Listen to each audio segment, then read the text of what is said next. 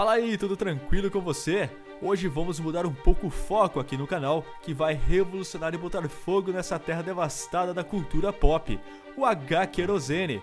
Nesse vídeo, vamos listar alguns dos grandes ilustradores internacionais dos quadrinhos da atualidade. Mas antes de começar com os grandes nomes dos artistas, vou chamar o meu parça Gust. E aí, mano, suave? Suave na nave do H bro. Sensacional mudar um pouquinho o foco, né, e poder falar um pouquinho mais sobre os ilustradores, né, os caras que realmente criam, né, ajudam a criar esse mundo que a gente ama tanto dos quadrinhos. É, ainda mais que a gente está falando aí, né, de grandes nomes internacionais, é como os que estão nessa lista aqui que a gente separou hoje. Lembrando, né, que esses são só alguns que a gente curte realmente demais, né? Mas a gente não tá realmente listando quem é melhor do que ninguém. Até porque as linhas de trabalho, né, dos artistas que a gente selecionou já são bem diferentes. E gosto, né, de qualquer forma, é uma coisa muito pessoal. Tem muito fã do Hop Life por aí, né? Mas então, bora começar com o Hermano, Gui. Vamos falar um pouquinho aí do Eduardo Risso. Descrever o Eduardo Risso como um Will Eisner bem moderno não é uma hipérbole. É uma descrição bastante apropriada até. Ele sempre procura o ângulo de câmera mais dinâmico para estabelecer estabelecer uma cena e sabe exatamente quando entrar em cena com uma grade de painel para desacelerar a história e causar um impacto ainda maior, mano. Sim, mano, o cara é autêntico, né? Ele tem um, traço bonito, exagerado, que no final acaba sendo bem agradável né, aos olhos. A luz e sombra deles né, são realmente sensacionais, né? ele tem as duas ali como melhores amigas, e eu acho que não tem hoje um melhor narrador visual no jogo do que ele, né? Na verdade, até o seu colaborador mais regular, né, que é o Brian Azarello, ele costumava deixar espaço né, para o Risso contar mini historinhas adicionais dentro das narrativas principais ali de 100 balas, que é a saga pela qual os dois né, são mais lembrados, que é um quadrinho realmente fantástico. Né? Outro cara das artes que tem um estilo visual bastante especial é Paul Pope. Suas ilustrações são resultado de uma arte mangá europeia e japonesa, com antigos filmes da Disney, misturados com um pouco de Pulp Fiction e ficção científica. Sempre há muito movimento em sua arte, presente nos vários quadrinhos que já fez para os super-heróis. É verdade. As histórias dele nunca são tediosas, né? Mesmo que às vezes nem sempre sejam tão claras. A arte dele tem um talento distinto, né? Que está presente seja em personagens né, mais conhecidos como Batman, né? Passando pelo trabalho que ele fez ali no, no Adam Strange, ou no universo do, do, personagem próprio dele, né? Que é o Bom de Briga. Ele tem uma habilidade, né? De ilustrar qualquer quadrinho, em qualquer momento. Uma linha voltada, né? Para leitores mais jovens, né? Que lembra um pouquinho de mangá, às vezes exagerado, assim, no começo. E falando de uma linha, né? Bem parecida, inclusive, a gente tem a Beck Cluna, né? Que faz aí a ponte, né? Entre o velho mundo e a nova ordem mundial dos quadrinhos. Em novembro de 2003, Clunan teve sua primeira grande chance, desenhando o hit indie chamado Demo,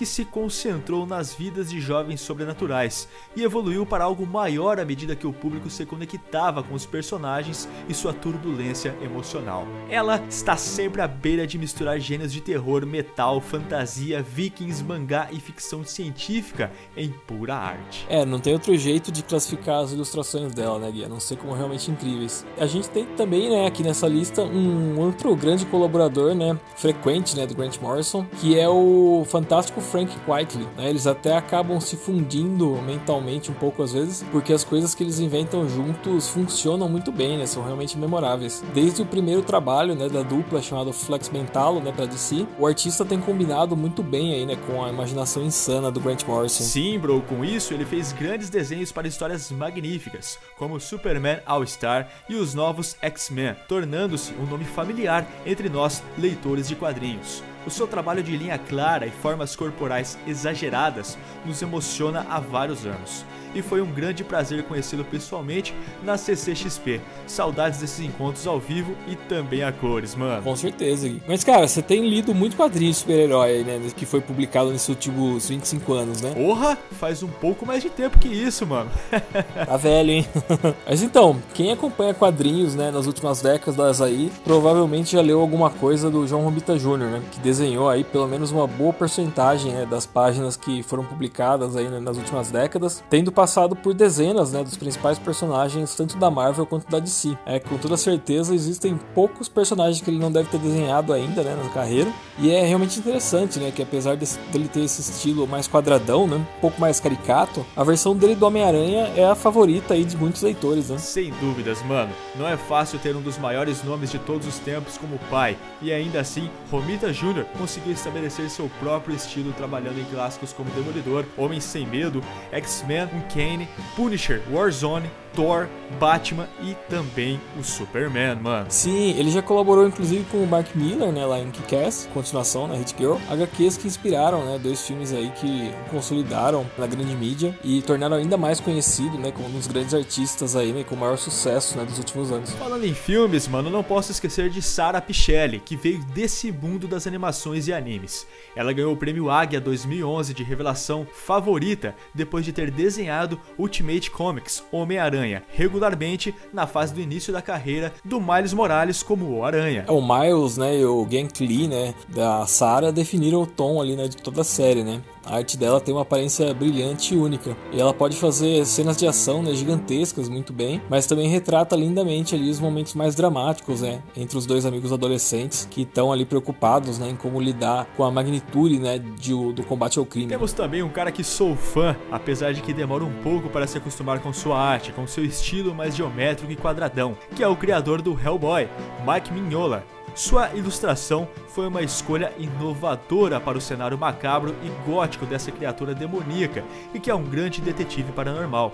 E Mignola é um mestre em definir o clima de sua história. É, ele tem um estilo que lembra um pouco né, pinturas góticas, né, meio misturado com gárgulas, né, um pouco de escultura, coisas que combinam demais né, com o Hellboy. Fora que a emoção que ele coloca nos personagens, né, mesmo com poucos traços, é um negócio que é realmente cuidadosamente projetado ali. Né? Ninguém consegue construir mundos né, tão vastos com tanta economia né, de, de traços aí como Minhola. E digo mais, né, o espaço aberto né, que ele usa permite que grandes faixas de cores né, se destaquem né, a cada ilustração. Então, a parceria dele ali né, com o David Stewart nas cores é um negócio realmente fora de série. Por fim, temos o mestre dos mestres, Frank Miller, que fez o seu nome com clássicos como Cavaleiro das Trevas e criou a personagem Electra. Ele trabalha mais com ilustrações de pincel e sempre gostou de tomar conta de seus personagens, como na sua principal criação autoral, Sin City. É, o Miller usa o luz e sombra ali, né, de um jeito realmente incrível. É, ele não usava muito as cores, né, em, em Sin City, por exemplo, mas quando fazia, como no Bastardo Amarelo, né, ou na Dama Fatal, ele acaba realmente chamando atenção, né, um cara que sabe trabalhar muito bem, né, o preto e branco. Cara, esse trabalho tem sido especialmente influente para muitos artistas de quadrinhos. E embora seu trabalho nos anos 2000, como Holy Terror e DK2, não seja tão forte, o conjunto de sua obra é realmente acima da média, mano. O tamanho padrão, né, de uma história em quadrinhos, ele é até pequeno demais, né, pra, pra arte do Miller. Por isso que 300 já foi impresso até, né, nos tamanhos maiores. É, aqui no Brasil tem até uma versão widescreen, né, pela Devir, o que acaba acentuando aí, né, esse olhar cinematográfico, né, da arte do Miller.